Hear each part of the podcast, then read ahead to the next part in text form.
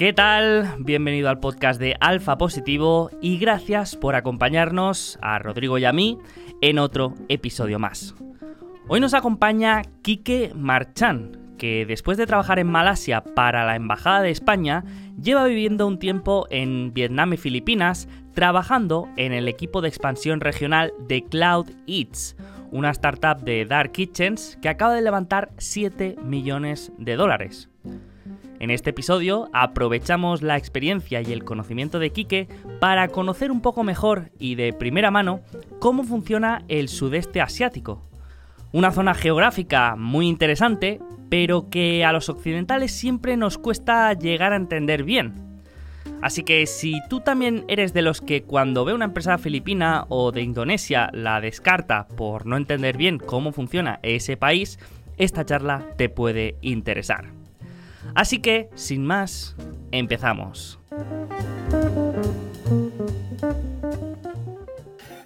¿Cómo estás, Quique? ¿Cómo va todo? Bienvenido al podcast. ¿Qué tal? Encantado, encantado. Un placer estar con vosotros, que os sigo en Twitter desde hace bastante tiempo. Así que, muy bien, muy, muy contento. Genial, genial. Un placer tenerte por aquí. Y muy buenas. Querido Rodrigo, ¿cómo va todo? Buenos días, buenas tardes. Eh, muy bien, creo que hemos perdido aquí que, ah, no, que tiene un poquillo de problemas de internet ahí en Manila. Eh, telefónica todavía no ha llegado, macho. El día que, llegue e instale, instale bien todo, irá como, como un Ferrari. Mira que le he escrito correos a Payete, pero todavía no, no, se, han atrevido, no se han atrevido. Qué grandes.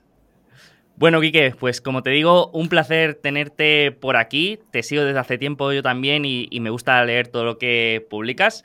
Porque hace tiempo que tengo la sensación que entre lo que vemos aquí desde Occidente, de Asia, y lo que realmente es, pues hay como una distorsión, ¿no? Es como el juego del teléfono.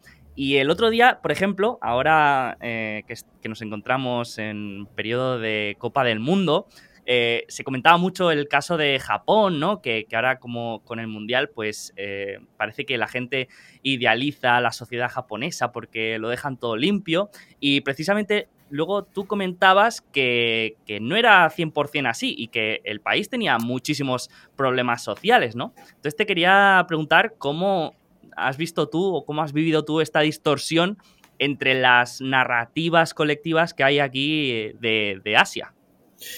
Eh, bueno, a ver, yo creo que el caso de Japón es un caso muy particular. Eh, yo estuve de viaje hace dos o tres años en Japón, pero la información que me llega es más porque tengo ahí amigos viviendo en Tokio. Eh, el caso de Japón es muy particular porque creo que está muy idealizado por todos los mangas, series, etcétera. y bueno, cualquier persona que haya vivido allí o en muchas entrevistas que hay ahí en YouTube, pues te das cuenta de que realmente es un país que, con el extranjero no es, no es nada amable. ¿no? Es el caso de, de Japón eh, muy concreto. En cuanto a lo que comentas tú, creo que eh, no se entiende muy bien la forma de vivir de la gente en Asia, en el sudeste asiático, y tampoco se entiende muy bien las dificultades por las que pasa mucha gente en el día a día. Eh, tampoco se entiende muy bien cómo es vivir una, una gran urbe como Manila, que al final son pues, más de 20 millones de, habitantes, eh, gente que pues, tarda dos horas en llegar al trabajo por el tráfico que hay. Por ejemplo, compañeros míos de, de oficina pues tardan dos horas en, desde, desde, casa al trabajo. ¿no? Eso es inviable completamente en países europeos. Entonces, un estilo de vida completamente diferente en muchos aspectos, donde pues, aquí, por ejemplo, eh, está normalizado que en tu casa tengas cucarachas y que veas ratas por la calle. ¿no? Em, entonces, todo eso es algo que desde Europa no se entiende y no se entiende pues cuando estos países hacen algo, dicen, esta gente está loca. Bueno, es que eh, tienen un contexto y unas dificultades eh, que son completamente diferentes a los que nosotros nos enfrentamos en el día a día, ¿no? Entonces, cuando se, se da opiniones desde pues, tu silla en España, donde tienes calefacción, agua caliente y todo estupendamente, todo súper limpio, eh, pues es súper fácil, ¿no? Pero, pero aquí la gente vive de una forma muy distinta y ves a gente pues tirada a la calle, eh, mucha pobreza, bueno, claro, sí. incluso además hay mucha gente que viaja aquí y opina, bueno, yo es que estuve en Filipinas dos semanas y no. Y brutal. Tú, has, estado, has estado de viaje en las islas y a lo mejor te crees que has estado en una experiencia que súper no turista, pero ya te digo yo que has estado en la experiencia turística. O sea, por mucho que intentes salir del círculo, has estado en lo turístico. Eh, que yo también he pecado de esto, que creo que todo el mundo ha pecado, pero que la gente viene aquí tres semanas, va a un curso de yoga en Tailandia y, dice, me ha cambiado la vida, soy una persona nueva. Todo el mundo sonríe todo el rato. A ver, que, es, verdad, pero que estás idealizando eh, unos países que por lo general es gente muy pobre y que tienen cosas muy buenas, ¿no? Pero, pero bueno, sí. Eh, pues lo de siempre, lo de opinar y decir cosas sin, tener la, imagen completa, ¿no? ¿Has trabajado con japoneses? Eh, no. ¿O cómo es la cultura del trabajo allí en Japón? ¿Trabajan mucho? ¿Son muy disciplinados? Pero el otro día salió un vídeo que estaba jugando Japón contra, no sé contra qué equipo ganó en el Mundial, y lo habían puesto en una oficina una cámara y metió gol Japón y ellos como en plan, bueno, gol. Pero tampoco, tampoco son muy yo, no, he trabajado, con japoneses, ¿no? he trabajado con japoneses y tampoco con chinos. Eh, hay mucha diferencia. Es otra de las cosas que también se, se suele concebir mal desde España, Europa. Eh, Asia es, es, un, cada país es un mundo completamente diferente y no es un Asia en general donde los chinos y los vietnamitas comparten muchas cosas. O sea, es que tienen muchas tensiones entre ellos, el carácter cambia bastante de un país a otro. Eh, incluso los deportes que les gustan. En Filipinas, por ejemplo, son los apasionados de baloncesto y, sin embargo, en Vietnam son futboleros a tope. Eh, entonces, yo, puedo opinar de los países en los que he trabajado, los que he vivido, pero ya es que me preguntas por Camboya, por ejemplo, y puede que el carácter cambie completamente eh, y está a lo mejor pegado a Vietnam. Entonces, eh, es que cada país es un mundo, es un mundo. Para nuestros oyentes, Quique ha trabajado para Globo, para Food Delivery en, España. Luego dio el salto ¿no? a, Filipinas y, Vietnam, ¿no? donde allí estás en Cloud, ¿cómo se llama? Cloud Eats. Cloud Eats, Cloud Eats. Correcto. Cuéntanos un poco, ¿qué, haces allí? Eh, a ver, yo llevo queriendo un par de años venirme al sudeste asiático eh, porque después de acabar la carrera tuve un poco de crisis existencial porque no sabía muy bien qué hacer, estaba trabajando en Repsol, pues porque era un poco la primera oportunidad que, me salió y me lo tomé un poco como, bueno, pues cojo esto que es muy estable, muy tal, y pienso un poco qué hacer, ¿no? Y entonces me, puse a escuchar podcasts eh, del sudeste asiático, pues los típicos de Carlos Utermin, Gigi Velaz, eh, y me gustó mucho lo que escuché, porque era como, bueno, experiencias personales brutales, eh, muchas oportunidades de crecimiento, mercados que crecen al 8-9% y, y, además le dije, una de mis mejores características es eh, la adaptabilidad, ¿no? O sea, yo me, mandas a una ciudad eh, muy random, sin gente que conozcas y me adapto el, primer día, ¿no? ¿Qué pasa? Que llega una cosa llamada COVID y, entonces hace imposible que te puedas mover de país, ¿no? Entonces, bueno, es un camino de dos años y algo, donde me metí en las becas, eh, que te pagan el máster, las becas ICEX, y luego después del máster, pues te mandan un año a trabajar a, la Embajada de España en, otro país, ¿no? Y bueno, elegí Malasia. ¿Cuál elegiste? sí, elegí Malasia, Malasia. Elegí Malasia porque quería trabajar en el sudeste asiático. Eh, y me, vino muy bien porque pues, te, dan el, te dan un pasaporte de servicios, te dan el visado y claro, en ese momento es que en Malasia no podías entrar ni de turista, pero claro, yo entré por, por, por, por trabajar en la embajada y en esos cuatro o cinco meses eh, estuve de enero hasta junio, lo que me dediqué fue a hacer contactos, a estar en la zona, tal, y cuando abrieron las fronteras, pues eh, ya me pude, ya, ya me fui para Filipinas en el 4 de julio.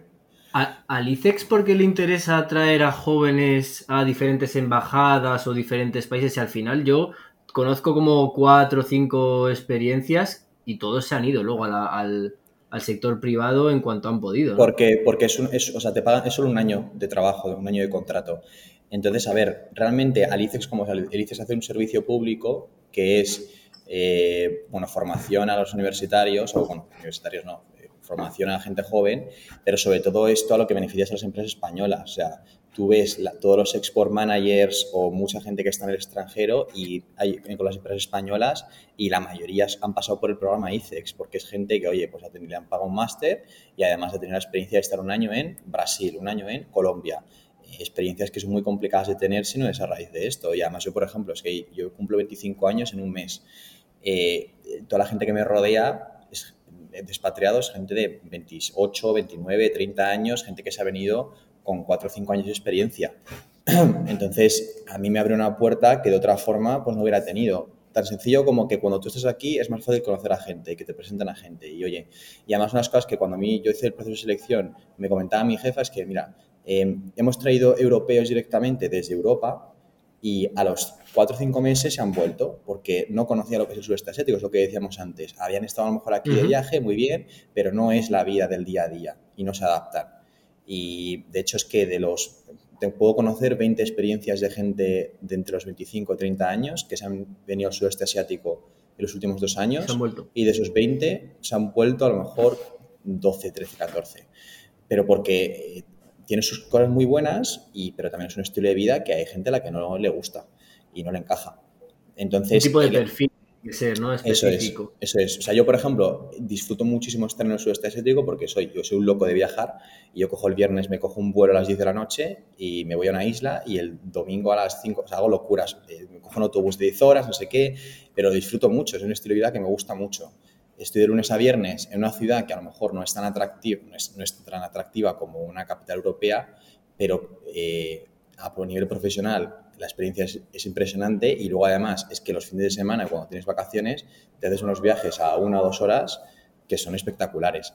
Entonces, eso hay gente a la que no le gusta y es perfectamente entendible. Gente que viene aquí con la idea de que son países maravillosos, donde todo es genial y que es la, concepción que tenían y que se cansan de estar en una, en una, ciudad como Manila. Y es perfectamente entendible. Eso no es, una vida para todo el mundo y, hay que, que ser un perfil de persona determinado. Totalmente. A mí me pasó en Noruega, ¿no? Había mucha gente que me decía, joder, ¿cómo puedes vivir aquí y tal? Y yo, bueno, pues es que depende del perfil. Hay gente que igual su país perfecto para vivir es Londres y otro, pues puede ser Oslo. Eh, a mí, pues lo que me daba Oslo, por ejemplo, de naturaleza, de gente tranquila, de ningún problema con nadie y tal, pues no lo tienes en, en Madrid, por ejemplo. Yo, por ejemplo, te da otras cosas. Yo, por ejemplo, en Noruega creo que es un país donde no aguantaría mucho tiempo. O sea, creo que aguantaría más en, un, en sudeste asiático o en Sudamérica que en Noruega. Pero porque al final depende del, perfil de persona, ya estás, no hay nada malo ni nada bueno. Es simplemente lo, tienes que buscar lo que mejor se adapte a tus cualidades y a tus características y encontrar tu nicho de mercado para, para, desarrollarte profesionalmente. mi nicho es este y me he dado cuenta, lo disfruto, llevo un año, no me quiero ir. eh, y al final es lo importante.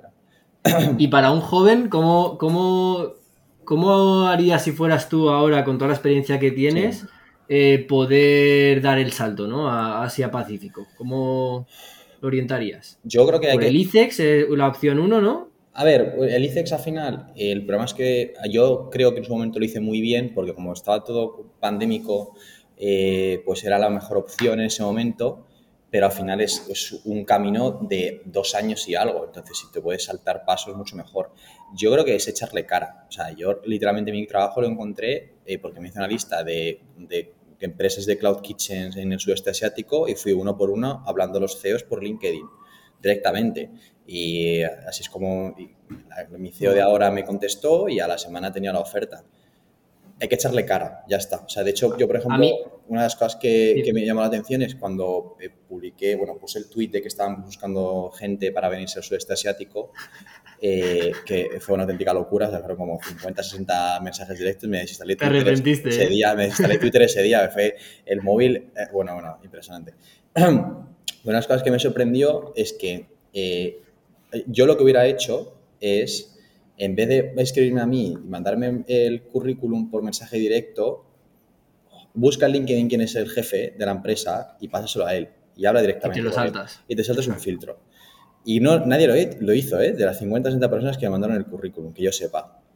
Em, eso, es, eso, o sea, eso es lo que hace falta para llegar al sudeste asiático. Un poco de, un poco de calle, si lo quieres decir así. Un poco de A mí el año pasado me pasó, cuando yo no tenía trabajo, estuve aplicando entre ellos a Asia Pacífico el problema que tuve es que el año pasado estaba todo cerrado por el COVID. Y eh, hablé con mucha. Hacía exactamente lo que tú estás diciendo. Yo iba a las ofertas de trabajo y veía quién había puesto ese trabajo, cogía al HR, le hablaba por privado, le intentaba agregar por LinkedIn, le hablaba por privado, también eh, intentaba, yo que sé, al CEO, al CFO, a quien fuera de la empresa relacionada y le mandaba todo, le mandaba mi research, todo, pero al final te decían, es que no podemos ni siquiera contratarte porque estábamos cerrados. O sea, y me pasó mucho en Hong Kong, es que pasaban, era Hong Kong Citizen o, imposible. Y luego en Filipinas y en Vietnam, eh, en Vietnam sobre todo, eh, no creo que no hablan tanto inglés, ¿no? Si, mal no, no, recuerdo. Y luego el tema de la visa, decían que no, que no daban visas y que estaba todo cerrado y que era a día de hoy, bueno, el año pasado imposible. No sé qué, tanto ha cambiado. Eh, a ver, es que se pusieron con el, con el COVID un poco raretes en general con los extranjeros. O sea, Singapur echaron a muchos expats, en Malasia echaron a muchos expats, porque fue un poco como, oye, estamos en crisis económica, ¿qué hace esta gente? Pues robándonos el trabajo, ¿no? Un poco así en algunos países. Eh, hay que fomentar el, trabajo local. Eh, y al final todos estos países tienen requisitos de, oye, tienes que demostrar que no hay nadie en el país que pueda ejercer este puesto y tienes que justificarlo haciendo una oferta de trabajo publicada 60 días donde hayas entrevistado mínimo a cinco personas. O sea, muchos de estos países tienen requisitos bastante, bastante fuertes para contratar extranjeros. Entonces, por eso tienes que ser un perfil más senior, alguien que tengas 4 o 5 años de experiencia. En Filipinas, es uno de los pocos países donde esos requisitos no son tan fuertes. Y por eso, por ejemplo, ahí tengo, tengo un grupo de amigos de 25 o 30 españoles, de los que 12 13, bueno, es que de los 25 que somos así, la mayoría estamos entre los 25, 26 y 27 años. Eso no pasa en ningún otro país del sudeste asiático. Todos los países del sudeste asiático, la comunidad de españoles expatriados suele ser mayores de 30 años. raro que encuentres a alguien por debajo de los 30. Em, entonces todo depende. ¿Españoles con españoles y filipinos con filipinos o hay un mixture?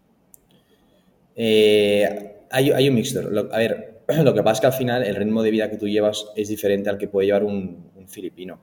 Eh, pero, pero, pero sí, sí, sí. O sea, Filipinas al final es que hablan inglés mejor que, nosotros. Entonces es muy fácil tener amigos y tener relaciones con los filipinos. Ayer, por ejemplo, pues sales de tomarte unas copas y tal y acabas conociendo a gente local, filipina, y estás hasta las 5 de la mañana de fiesta sin problema, genial. Eso en Vietnam es muy difícil, es impensable no, no impensable, pero muy difícil, porque el inglés lo dominan regular, eh, son más, más cerrados con los extranjeros. Es que cada país es un mundo, es un mundo. Genial, genial. Eh, muy interesante eh, la vida en el sudeste asiático y conocer un poco tu visión. Pero aquí, sabes que esto es un podcast de inversión y de empresas y precisamente me gustaría preguntarte mm, por esto.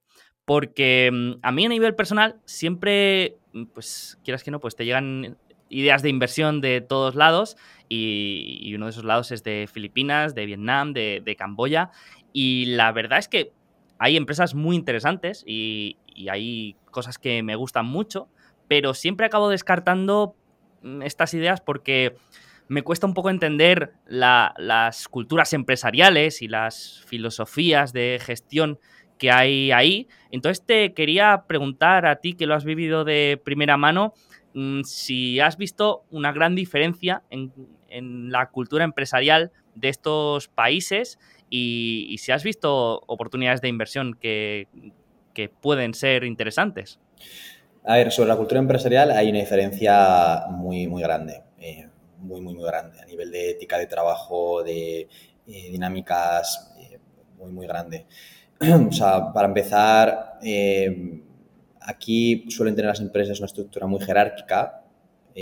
por ejemplo, en Filipinas, pues es que te tratan sir, madame, es como muy, están muy claras las estructuras sociales y las empresas que son grandes pues son muy, muy, muy jerárquicas donde en general pues las personas que están por debajo no, dan su opinión, ¿no? O, les cuesta mucho eh, hacer challenge a las ideas de, los superiores que es algo completamente diferente a lo que estamos viviendo en España. Y ahora a nivel cultura empresarial, pues se puede parecer a lo que era España hace 40, 50 años, Y además otra cosa que es bastante importante es que en general el talento que hay en el sudeste asiático eh, suele ser menos competente que en Europa pero no porque sean más otros o más listos, nada de eso, sino simplemente por una cuestión de, de, la competencia que nosotros tenemos en Europa para salir al mercado laboral y la competencia que tienen mucha de esta gente. Final, tú en Europa, que tú estés en la mejor universidad de Europa no te garantiza que tú tengas un buen trabajo. Tú tienes que eh, estudiar la, carrera, eh, luego hacer no sé cuántas mil historias en la, universidad, eh, luego además en el proceso de selección y al final para 50 mm, puestos que merecen la pena, ¿no? Aquí si tú estás en una universidad o sea, tú eres una familia con dinero, eh, vas a un buen colegio, vas a una buena universidad, es que con mucha facilidad vas a acabar en un buen trabajo. Entonces eso hace que em, que no haya esa mentalidad competitiva que tenemos en Europa, donde es una carrera con, que compites contra eh, miles y miles de, estudiantes con muchísima ambición y muchas ganas por triunfar, ¿no? Falta valor añadido y ambición, ¿no? Un poco en... Sí, yo, yo es, un poco, es un poco lo que noto, no, pero solo en Filipinas, ¿eh? en general en muchos países. Por ejemplo, en Vietnam me contaba un profesor de inglés eh, que me decía, es el profesor de la universidad, me decía, es que estoy un poco desmotivado porque yo estoy aquí en una universidad privada y, es que los, alumnos estamos en cuarto de carrera y en teoría deberían saber algo de inglés y es que me suspenden de decir el abecedario. Y, claro, lo que pasa es que como es una universidad privada y es gente que es de familias con muchísimo dinero, ellos me dicen, es que no sé por qué tengo que aprender inglés y realmente con saber vietnamita a mí me va a ir bien en la vida, ¿no? Eh, y me decía, es que encima tampoco les puedo suspender porque, ¿qué vas a hacer? ¿Les vas a, a, dejar la carrera suspensa porque no te han aprobado inglés, que es una asignatura que ellos no le dan importancia? Y él estaba un poco frustrado. Entonces, es una mentalidad que, que vives en general en, en, que he vivido en estos países, que he notado. No hay esa, esa competitividad o ese eh, amor por la empresa que muchas veces tenemos nosotros, ¿no? Se, les da un poco igual. O sea, eh, yo aquí también lo que he notado es que hay mucha más rotación de, de, personal eh, porque no, no, no, no, se arraigan a la empresa, no, no le deben nada, es simplemente una manera de ganar dinero y ya está. No es como nosotros que al final te acabas sintiendo parte de la empresa, eh, ¿no? que la peleas, oye, pues me quedo más para ayudar, porque aquí veo menos eso. Menos eso. Y por esa razón es tan fácil ¿no? que un europeo o un americano pueda llegar ¿no? a Asia Pacífico, porque al final eh, el CEO, por ejemplo, o tu jefe, que me comentaste, ¿no? Que, no para de buscar a españoles para, para traérselos a, la, empresa, ¿no? O sea, no y hace que, al final juguéis como en otra liga comparado con, cómo se juega allí nacionalmente. Sí, eh, un poco sí. A ver, también al final es una, también es una cuestión de, de, la educación que tú has tenido, porque al final a nosotros nos enseña desde pequeño mucho pues, el tema del pensamiento crítico, cuestionar las cosas y aquí es por diferencias, pues, bueno, por, su cultura, eh, son cosas que no tienen introducidas en la educación tanto, ¿no? Entonces, no solo también es eh, pues esas ganas que tú tienes de trabajar o de que tú, nosotros en general en Europa consideramos la carrera profesional como una parte de, eh, de nuestra personalidad, ¿no? Casi, o sea, como algo importante en nuestra vida que nos hace feliz y que nos ayuda a realizarnos entonces hace que, que, le pongamos más ganas. Y sí, también por, porque pues al final tú aportas una visión completamente diferente, eres más crítico, eh, bueno, un poco por eso. Y luego respondiendo a lo que me decía eh, Sergio también, la segunda pregunta, sobre invertir, bueno, si la cultura es diferente y sobre invertir, eh, yo creo que hay muchas, muchas, muchas, muchas, muchas oportunidades, pero no sé hasta qué punto esas oportunidades están más en el, en el ámbito privado eh, antes que en mercados públicos. Eh, porque creo que eh, es muy complicado, como tú decías, realmente entender las dinámicas de crecimiento de estas empresas. ¿Por qué han crecido? ¿no? Porque tú puedes decir, los números son muy buenos, te cuentan una historia, pero es que a lo mejor están ahí porque el vicepresidente resulta que es de la familia no sé qué, que tiene contactos y que le ha ayudado a conseguir no sé cuántos y a lo mejor esa persona se va y esa empresa cae. Es que aquí, por ejemplo, en Filipinas, el real estate funciona con mordidas. O sea, aquí si tú quieres construir, tienes que pagarle al, alcalde de turno, bueno, alcalde de turno, al, que controla esos terrenos, eh, oye, pues si hago un condo, un, un, edificio de 40 eh, pisos, pues un piso, va, o sea, una planta va para él. Y es así, y con eso va con real estate, pero también con otras muchas cosas. Entonces, eso, desde Europa conocerlo, es muy complicado, porque no, no en Google no te lo van a contar. o tienes que tener a gente allí que te... anual, ¿no? Claro, no te decir en forma anual, no, mira, hemos conseguido esto porque tenemos un enchufe, no te lo van a decir. Eh, entonces, eh, países que son tan poco transparentes, donde todo funciona un poco así, nunca sabes realmente dónde estás invirtiendo, ¿no? Nunca sabes realmente qué es lo que te puedes encontrar. Entonces, oportunidades muchísimas. tengo unos amigos aquí que montaron hace un par de años una empresa de lavanderías. Que yo dije, una empresa de lavanderías es típico negocio que, que nunca se te ocurriría montar, que dices, ¿cómo puede ser esto rentable? Claro, pero es que en Filipinas, por ejemplo, muy poca gente tiene, para lavar en su casa. Entonces acuden a lavanderías. y aún así es un, mercado que está súper fragmentado. Bueno, pues esta gente tiene ya 60, 70 lavanderías en Metro Manila y van a levantar ahora creo que 2 millones de, de dólares. Están ahora en ronda de financiación. Entonces, que no necesitas ser súper creativo y hacer una idea de inteligencia artificial para realmente hacer una, un negocio que funcione. Ya te digo que es que esta gente está Tienes que algo- copiar, ¿no? Modelos de negocio que han funcionado en otros países, los, los llevas a Filipinas y triunfarían igual porque nadie lo ha hecho hasta ahora, ¿no? Sí, no, no, es- no es copiar, sino simplemente que es que aquí hay tantas cosas que no están hechas que en cuanto haces algo de eso, se te va bien. O sea, eh, son, pues eso es que si la gente no tiene lavande- la- eh, para lavar en su casa, montas lavanderías y te va a ir bien. Eh, por ejemplo, eh, otro español que está con una startup de e-commerce de flores, pues hicieron ex- exactamente eso que tú dices. Eh, hace tres años se quería, quería montar algo por su cuenta, vieron lo que estaba en, otros, en Europa, vale, pues un e-commerce de flores. ¿Hay en Filipinas? No.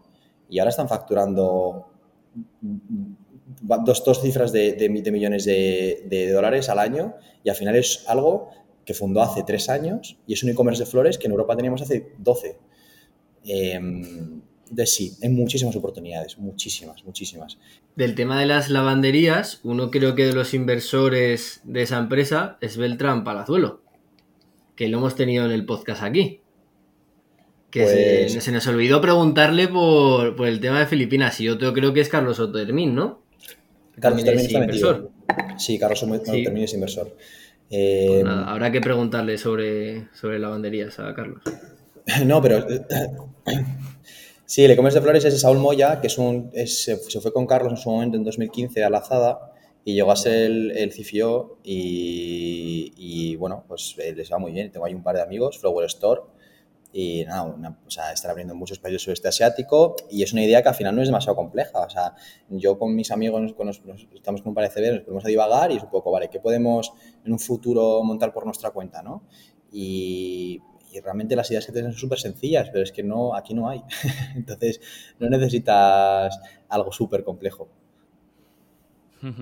Sí, eh, pero a veces también estos son trampas, ¿eh? porque yo conozco Sí. muchas historias de, de emprendedores que han llevado modelos de negocio o productos a, a Asia y, y no han funcionado por, por tema de, de cultura, ¿no?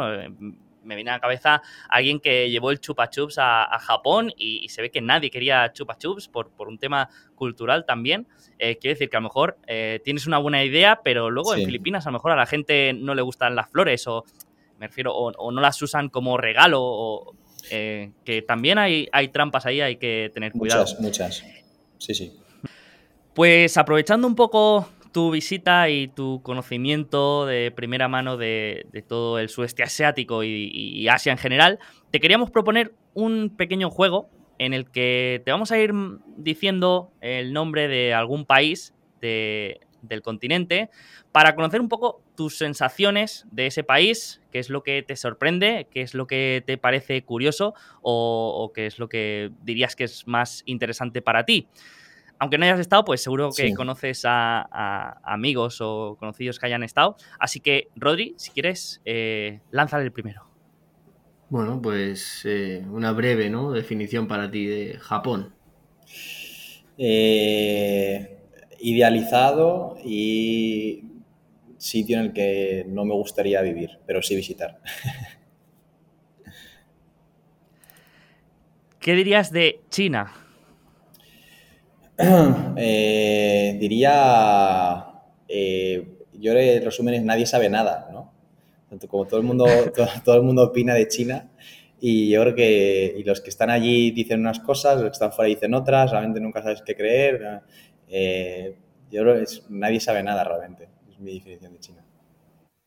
¿Hay mucho chino en, Jap- en Manila? Eh, es que la relación China-Sudeste Asiático es una relación extraña, porque mm, es como que tienen aquí muchas inversiones y eh, tienen aquí, por ejemplo, en Filipinas, las eh, familias que son de dinero son en, su general eh, familias chinas que vinieron hace años a Manila, pero, por ejemplo, es un dato muy curioso, pero el otro día estaba hablando con mis compañeros y aquí en muchas familias que son un poco tradicionales, tú tienes que pedirle la mano de la novia al padre, ¿vale?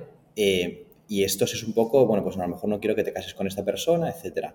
Pues ellos me decían que ellos, su familia, no ven bien que tú te cases con un chino de China porque los ven como, como gente sucia y gente guarra y gente que tal, pero sí con un chino de Filipinas, ¿no?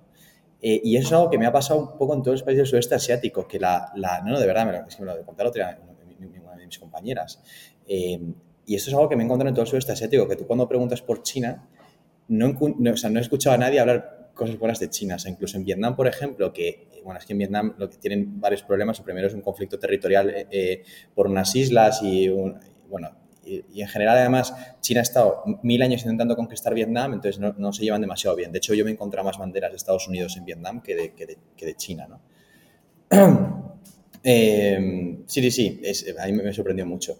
E incluso Malasia igual, en Malasia también tienen esa diferencia de incluso los chinos de Malasia, que es gente que incluso te habla cantonés, ellos te hablan de los chinos de China como gente que es muy sucia y que, que no quiere... Es, es, una relación muy curiosa. Ahora, a mí me sorprendió mucho porque ya digo que es gente que su abuelo era china, era chino, vino hace 70 años a este país o a cual sea y ahora pues los, los ven un poco. Pero luego, claro, la pasta es, es China. El otro día estaba viendo que Camboya, si la, Camboya y Laos, el, más del 25% de su deuda, no, de deuda sobre PIB, eh, pues más del 25% es deuda con, que tienen con China. Eh, uh -huh. mucho, mucho, dinero, no, mucho, dinero. Yo hice un análisis de, de Camboya porque saqué un, una tesis de inversión de un bono que es sobre una empresa que, era, que es la dueña de, de los casinos sí. en, en, la capital. Y, y escuchando a Visual Política hablar de, de, Camboya, decían que el 70% del real estate está en manos de familias chinas. De hecho, el casino funciona tan bien porque la, los chinos que están allí viviendo tienen mesas VIP de las cuales ellos sacan mucho rake de las mesas. Sí. Y eso es pues igual el, el 50 o el 60% de las ganancias. Para que te hagas una idea. Allí los, los chinos ludópatas. sí, sí, sí. Eh, en Malasia igual, en Malasia igual controlan la mayoría del real estate. En Malasia yo lo de Kuala Lumpur es una cosa que nunca me explicaré. Eh, es la ciudad para con los edificios y los apartamentos más baratos del mundo seguramente, nivel calidad-precio, porque yo vivía por 220 euros al mes en un condo con piscina y, y gimnasio y habitación doble y bueno, una, una maravilla de casa y están construidos. Tú ves Kuala Lumpur y son todo rascacielos y edificios, pero están vacíos. O sea, mi, mi apartamento está ocupado al 30% y está construido hace 3-4 años. Y ahora han construido la segunda torre más alta del mundo, que la han finalizado hace nada. Y es todo construcción. Y todos, todos mis amigos están viviendo y tu condo, tu zona de apartamentos, ¿cuál es tu rato de ocupación? Ah, 30-40%. Y dices, pero está todo medio vacío, ¿cómo pueden seguir construyendo más cosas? ¿no? Pues esas son las cosas que digo el sudeste asiático que son difíciles de comprender si, no, si no es en España. A mí la explicación que me dan un poco es un poco de blanqueo de dinero, de China, qué tal. Pero nunca sabes, nunca sabes realmente por qué. ¿Qué opinas de Corea del Sur? Pues mira, Corea del Sur yo estuve de Erasmus allí cuatro meses, así que eh, lo conozco relativamente bien.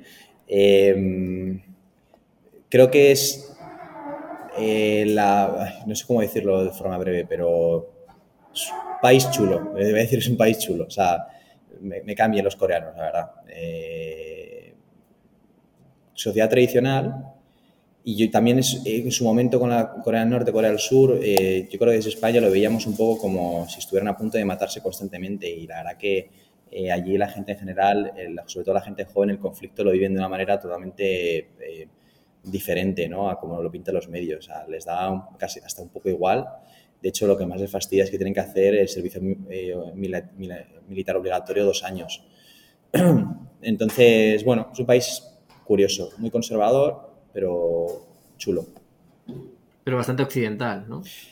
Sí, están occidentalizados, eh, pero a ver, sigue siendo, sigue siendo Asia. Eh, es cierto que, bueno, como tiene allí bases militares estadounidenses y tiene, han tenido mucha influencia de Estados Unidos, pues se nota, pero eh, no deja de ser en su manera de relacionarse con, con otras gentes, eh, las familias, sus valores, como la, la, la, sociedad es muy, muy jerárquica, no deja de ser una sociedad asiática. Vamos, yo, una de las cosas que me chocó mucho es que en Corea del Sur solo hay tres colores de coche, o, en general solo encuentras tres colores de coche, ahora creo que estaba cambiando, pero hace cuatro o cinco años solo tres colores de coche, que es de negro, gris y blanco. Negro era si eras ejecutivo, gris era si eras cargo intermedio y blanco es si eres una persona normal. Es que son, cosas así, son cosas que, que, de sociedades muy, muy jerárquicas.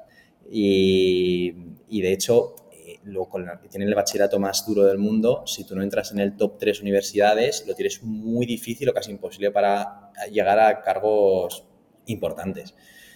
Entonces, bueno, sociedad muy jerarquizada, tradicional, pero sí, de lo más occidental, más occidental que Japón y China, sí.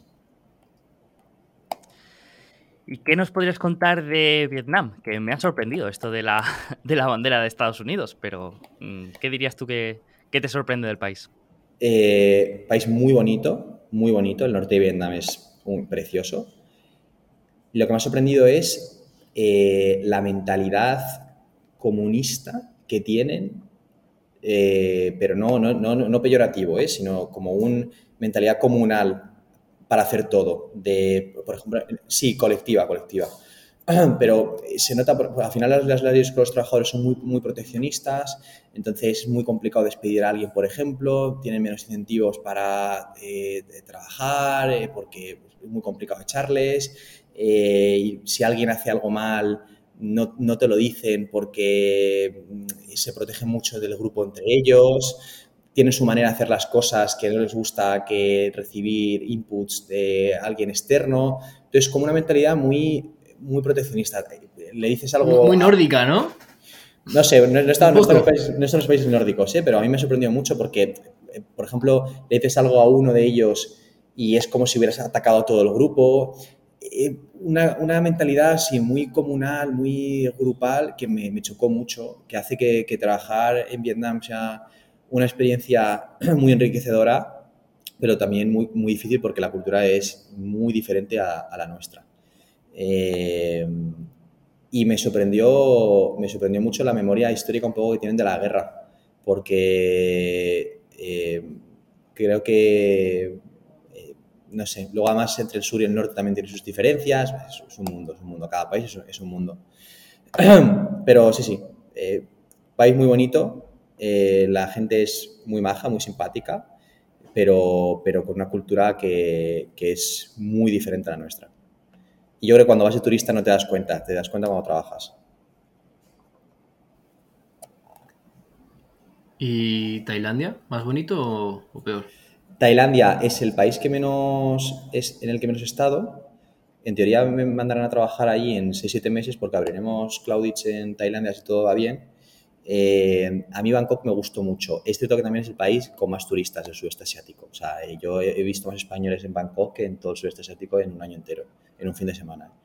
Eh, entonces, es cierto que es, es está es muy, como muy fácil para, para occidental porque tienes, o sea, al final, en las películas de DiCaprio de, ¿cómo se llamaba? Hace, de hace veintipico años, ya, ya hablaban de los backpackers que estaban en Tailandia, o si, por ejemplo, si escuchas, y te lees las memorias de Escotado en el sudeste asiático, 60 semanas en el trópico, eh, ya te habla de Phuket y de Tailandia como un sitio muy turístico, con muchos turistas y, y eso hace veintipico años, puedes imaginar ahora. Entonces, no he trabajado con tailandeses, eh, sé que hablan mejor inglés que los vietnamitas, por ejemplo. Sé que también tienen un orgullo nacional bastante curioso porque eh, ha sido el único país del sudeste asiático que no fue colonizado por ningún país europeo ni, por ningún otro país. Entonces tiene un poco como ese orgullo de fuimos los únicos, ¿no? porque Indonesia fue Holanda, bueno, Países Bajos, Filipinas fue Estados Unidos España, eh, Camboya, Laos creo fue Francia, pero Tailandia es el único. Entonces tiene ese orgullo nacional con el culto al, rey, que es bastante, bastante curioso. Sí, sí, me, eh, acuerdo de, estar en, Tailandia en una, en una, visita y ver por todas partes eh, fotos, imágenes de, su rey. Es, curioso. Sí, sí.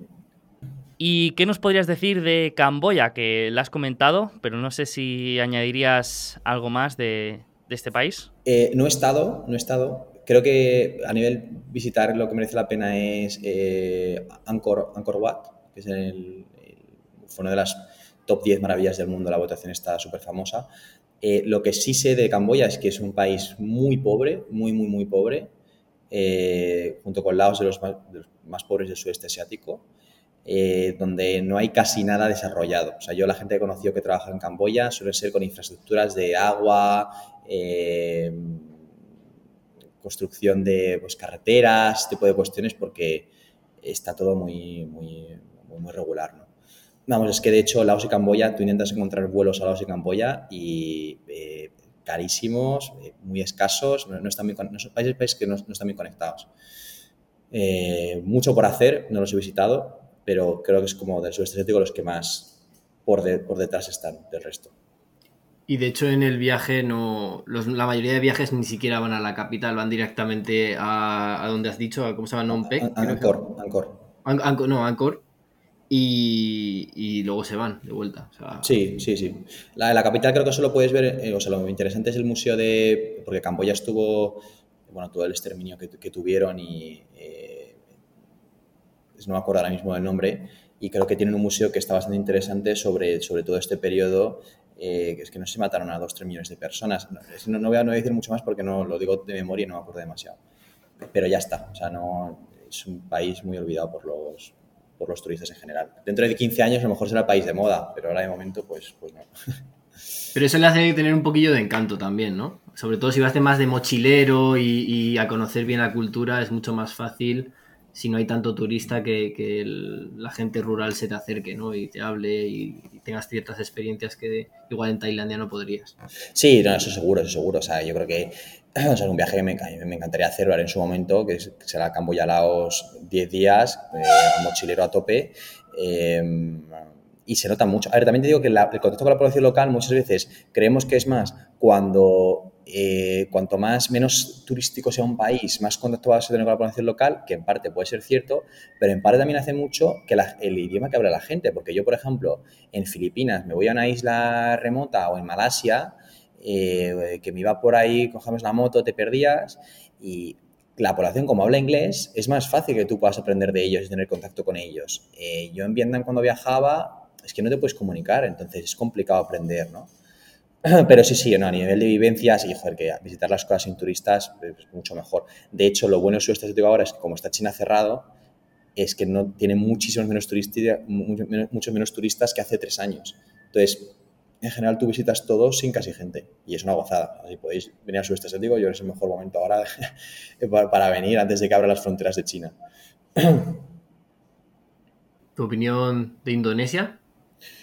Eh, yo creo que es el país que más me ha gustado de los que he visitado. Eh, por Bali y lo que visité eh, me pareció espectacular. También lo pillé sin, nada de turistas, entonces mi experiencia cambia completamente al que haya ido a Bali masificado. Y además a nivel económico, si tú ves el PIB per cápita de Indonesia, es, el crecimiento ha sido brutal. Y es que de hecho el 60 y pico por ciento de las inversiones en startups del sudeste asiático se dan en Indonesia. O sea, Singapur creo que es solo como el 20% y el resto de países es, es, el otro 10, 15, lo que sea. ¿no?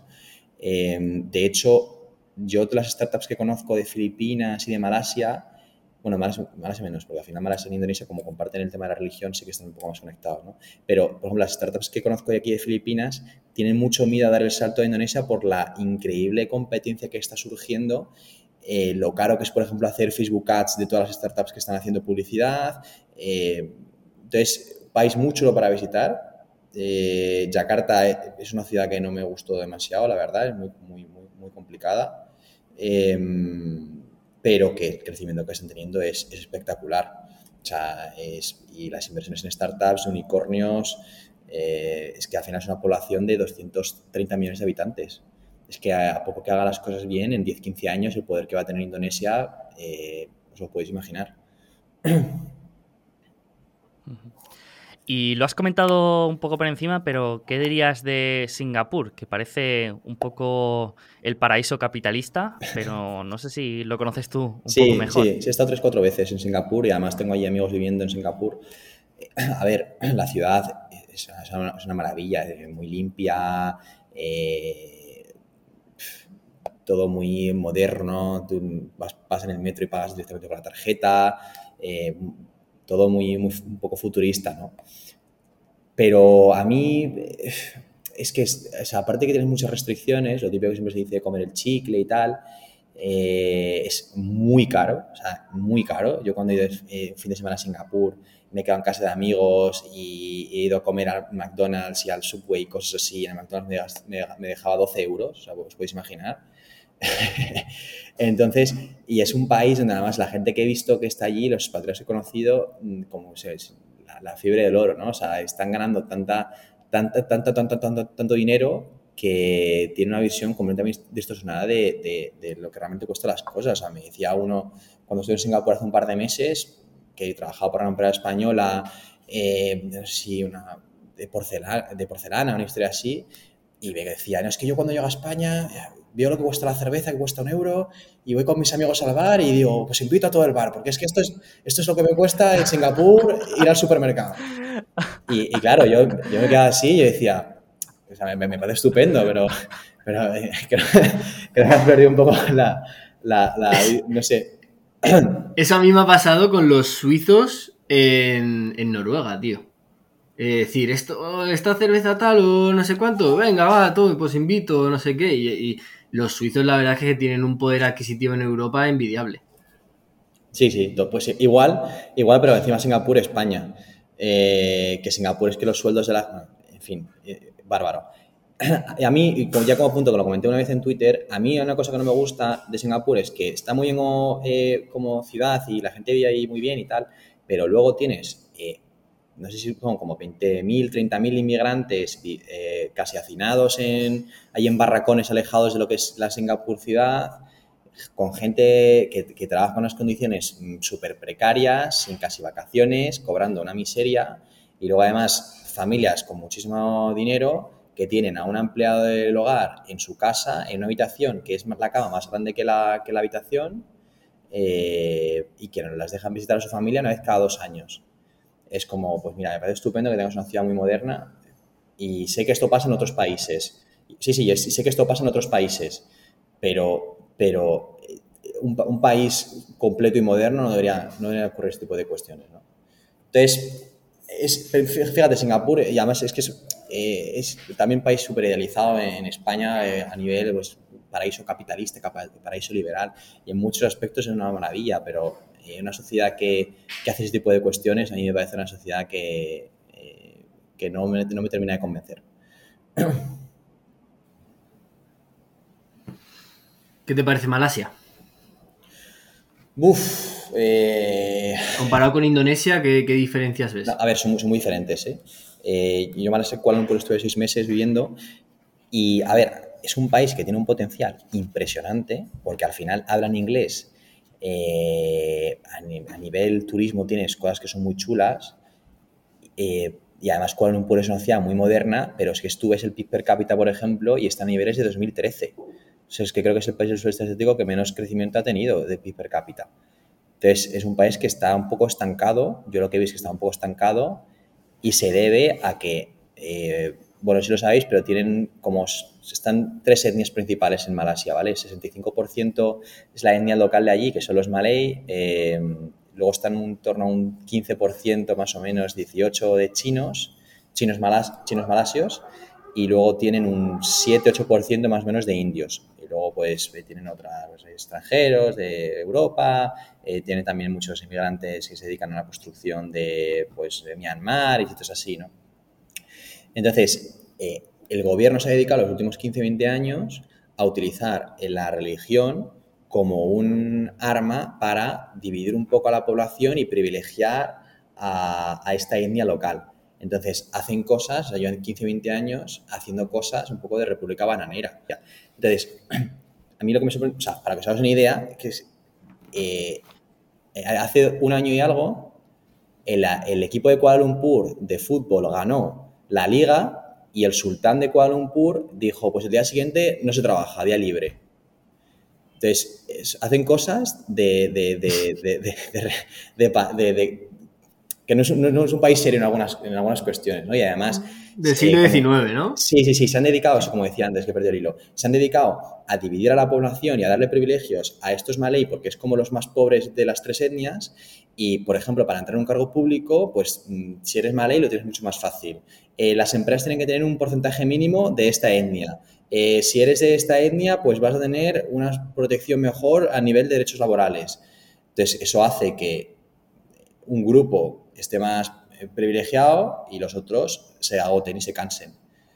y luego además, como decía antes, que han utilizado la religión para esa división y han empezado a ir poco a poco a radicalizar un poco el, el Islam o hacerlo más fuerte en el país. Eh, pues hace 15, 20 años no veías a nadie con hijab, por lo que me comentaban, y ahora pues es raro ver a una mujer eh, malaya sin, sin, el hijab, ¿no? Eh, con el COVID se pusieron muy, muy, muy, muy estrictos y a, amigos míos les llevaron detenidos por estar a las 12 y un minuto en un bar, porque a las 12 tenías que estar cerrado. Entonces, es un país mucho potencial porque es más barato que Singapur y se habla inglés, pero que no me fío mucho de, la, de las políticas. Y además es una, es una, democracia un poco regular. Porque, por ejemplo. Poco profesionales, ¿no? Sí, sí, sí. Es un poco mi sensación. Em, vamos, es que de hecho con el COVID eh, tuvieron un, eh, lo utilizaron, o sea, manejaban los datos como querían, los manipulaban. Entonces, cuando veían que les interesaba abrir, porque tal, pues bajaban los casos y cuando pues, hubo un caso muy famoso de corrupción del ministro de anticorrupción, y entonces lo que, lo que hicieron fue eh, la gente se quería manifestar y de repente empezaron a subir los casos y dijeron, no, no se puede manifestar nadie, cortamos las calles, eh, COVID. Eh, claro, o sea, la seguridad jurídica y política que puedas tener ahí, por eso decía antes lo de invertir en estos países, porque es que desde España realmente no sabes muy bien lo que pasa. Y yo no me, no me fiaría demasiado de invertir en una empresa eh, del sudeste asiático sin conocer a alguien dentro o sin tener información de primera mano y más eh, privilegiada.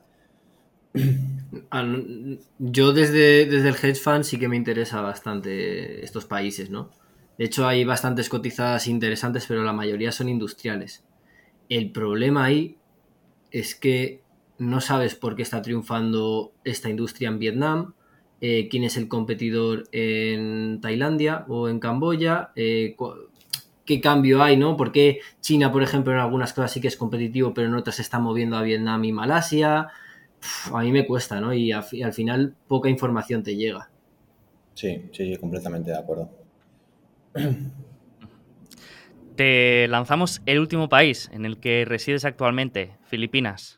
¿Qué nos puedes decir de Filipinas? A mí, Filipinas me, gusta mucho, la verdad. en general es que los filipinos son los latinos de Asia. O sea, eh, son, unos muy personajes. Y son mucho más eh, liberales. por ejemplo, una cosa que me con mucho, pero la vicepresidenta actual del gobierno es eh, abiertamente declarada queer, creo recordar, o género no, género fluido, una historia así eso en un país, en una, región tan conservadora como Asia, os podéis imaginar, o sea, es, una locura. Y aquí, pues, la homosexualidad está eh, bastante mejor vista que en, el resto de países asiáticos, eh, la transexualidad también está muy aceptada, eso no pasa en el resto de países del sudeste. Entonces, en su carácter, pues se nota mucho que al final estuvimos aquí 300 años. O comparten bastantes cosas con nosotros a nivel de carácter, eh, son pillos, son un poco... Eh, hay que tienes que tener cuidado con ellos porque eh, un poco de picaresca, tienen picaresca, entonces, bueno... Hemos dejado solo lo malo, ¿no? Hemos dejado lo malo. bueno, no sé, no sé, sí, sí, la, verdad que es un país muy interesante, a nivel viajes es espectacular, o sea, las playas son una brutalidad, a nivel buceo es increíble. Em, y, a nivel gente a mí me gusta mucho, además que como todo el mundo habla inglés y compartes muchas cosas a nivel de carácter con ellos, eh, es muy fácil tener relación con los filipinos y eso es algo que en general en el sudeste asiático quizás sea más complicado. Em, y luego a nivel cultura, política, economía y tal, eh, el país está dominado por cinco o seis familias con mucho dinero que son los que realmente desarrollan el, país. O sea, al final, eh, yo por ejemplo estaba este sábado jugando un, torneo de fútbol eh, en una hora así de donde yo vivo y era como una especie de, centro deportivo municipal, ¿no? Pues con su piscina, con sus campos de fútbol. Y eso era propiedad privada de una de las familias que tiene 50.000 historias por todo el país. Eso es algo, eso es algo que en Europa lo haría, o en España lo haría el ayuntamiento de turno, que monta allí el polideportivo, y aquí lo tiene que hacer una empresa privada porque no tiene esa iniciativa política pública. Y además, cuando vas a montarlo, te dicen, vale, lo, montas, pero me tienes que pagar un 10% de lo que te cueste para tal.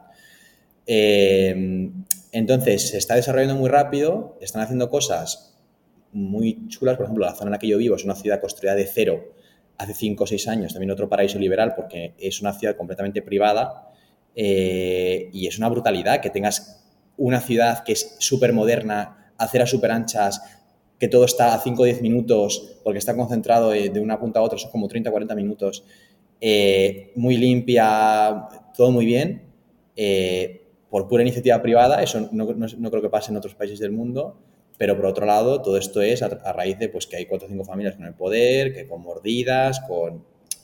Entonces, bueno, hay que tener, hay que tener cuidado con, las inversiones en general, pero es un país muy, muy divertido. Además, eh, aparte de, hablar inglés, también cuando escuchas a los filipinos hablar su idioma es curioso porque no entiendes nada, pero de repente se van colando palabras eh, españolas 100%, que como mesa o silla, y, no entiendes nada, pero de golpe eh, escuchas una palabra en, español y dices, qué, curioso. y, supongo que eso también les ayudará a entender un poco el, español. Sí, aquí, aquí hay muchos que han estudiado español en la universidad, algún curso, y algunas palabras las saben, eh, pero, pero en general, bueno, y de hecho el, Centro Cervantes de Filipinas es el segundo con más alumnos de todo el mundo, después del de, del de Nueva Delhi, para aprender español. eh, pero sí, sí, no, hablan español, se perdió completamente. De hecho, hace 80, 90 años Filipinas pidió ayuda al gobierno de España para traer profesores españoles a Filipinas porque se estaba perdiendo el idioma y España no, hizo nada. Eh, entonces se ha, perdido completamente. Pero sí tienen palabras. Y además a mí me gusta mucho cuando conoces a alguien y les dices un par de palabras que son en, tagalo, pero que realmente son españolas, como tú dices, mesa, cuchara, eh, a las tres, las horas, por ejemplo, las dicen en español, dicen a las tres, a las cuatro, a las cinco. 40, 50, todo ese tipo de cosas las sigue manteniendo. Y se las dices y se quedan sorprendidos. Como, ah, ¿sabes tagalo? ¿Has aprendido tagalo? Y yo, sí, sí, sí. Eh, sí, sí, Pues los inversores tenemos una, expresión que es ponernos largos o cortos, que, viene a decir eh, qué crees tú que va a ir bien o qué crees tú que, que va a ir mal. Tú si tuvieras que ponerte largo y corto de un país en el sudeste asiático o en Asia en general, ¿cuál sería?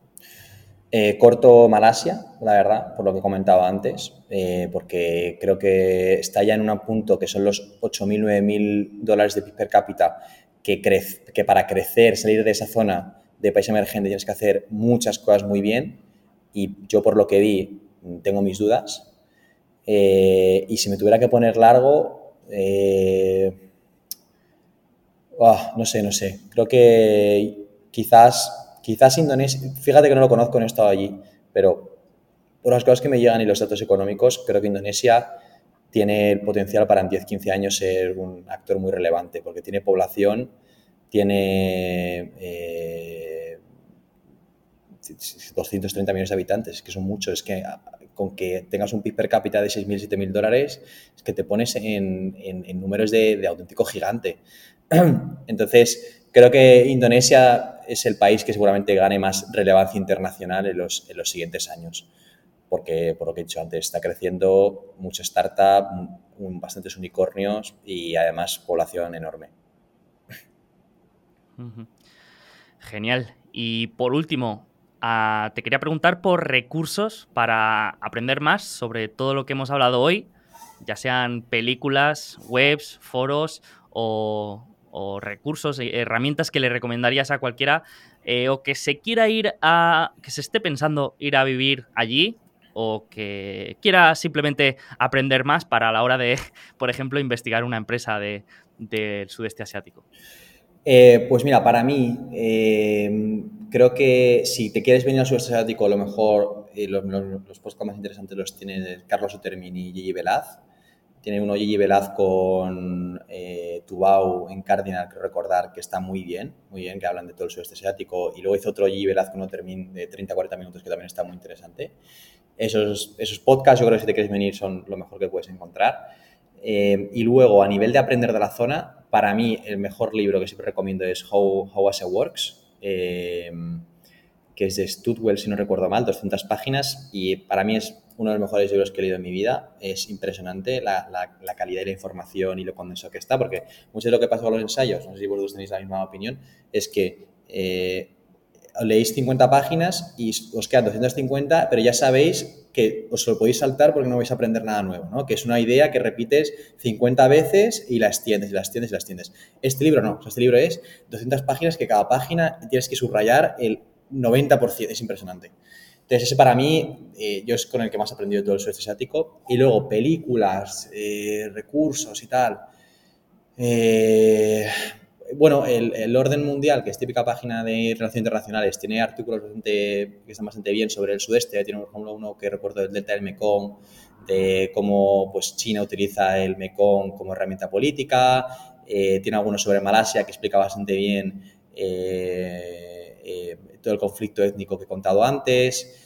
Bueno, encuentras, o sea, es un poco así lo que puedo decir, porque luego es verdad que he intentado leerme libros de historia de países concretos y se te hace un poco pesado. O sea, yo, por ejemplo, en Corea, en la universidad, tengo, tuve una asignatura de, em, de historia de Corea y en su momento pues aprendí mucho y me quedé con mucha información, pero es que se te olvidan los nombres. Eh, yo no sé si Park Chun-lee fue el tercer primer ministro de... No, te acuerdas. Eh, entonces, están bien porque aprendes cosas chulas, pero, por ejemplo, eh, se, te, se, te, van los nombres porque no tienes referencias, cosas que escuchas por primera vez. Y es, algo que desde la historia de Asia en general en Europa no la vemos nunca, no sabemos nada. Entonces, ponerte de primeras con un libro de estos, yo lo he hecho, lo he intentado, pero me cuesta mucho seguirlos y al final no, no, no acabas reteniendo información. Entonces, nada, podcast hay alguno que estaba bien sobre Filipinas, con Duterte hay, hay alguno de 5W en Spotify, bueno, eh, son como cositas por ahí que vas encontrando, nada que sea como la Biblia del sudeste asiático. O sea, no. Genial, genial. Pues nos apuntamos todos estos recursos y todas estas herramientas. Y Quique, eh, me ha parecido súper interesante comentar todo esto. Mm, quería también hablar sobre el negocio de las Dark Kitchens y Eat Clouds, eh, perdón, Cloud Eats. Pero lo vamos a dejar para la próxima semana, porque también quiero hablar con, detenimiento de, todo esto.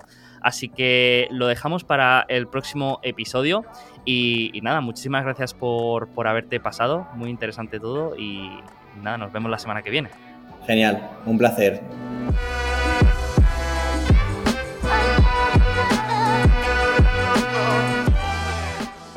Bueno, pues espero que te haya gustado nuestra charla con Quique. La verdad es que nos han quedado muchos temas por comentar, así que seguramente lo volvamos a invitar en breves para seguir hablando de Cloud Eats y de cómo funciona el negocio de las Dark Kitchens. Y antes de acabar, recuerda que si te ha parecido interesante el episodio, la mejor manera que tienes de ayudarnos es compartiéndolo en tus redes sociales o dejando tu me gusta o comentario para que así pueda llegar a más gente. También quería agradecer a todos los oyentes que estos días estáis compartiendo y mandándonos vuestras imágenes del Spotify Rap con el podcast de Alfa Positivo. Esto es algo que siempre hace mucha ilusión, así que muchas gracias por vuestras muestras de cariño y por supuesto por vuestro apoyo. Y con esto me despido, muchas gracias por estar ahí y que tengas una rentable y feliz semana.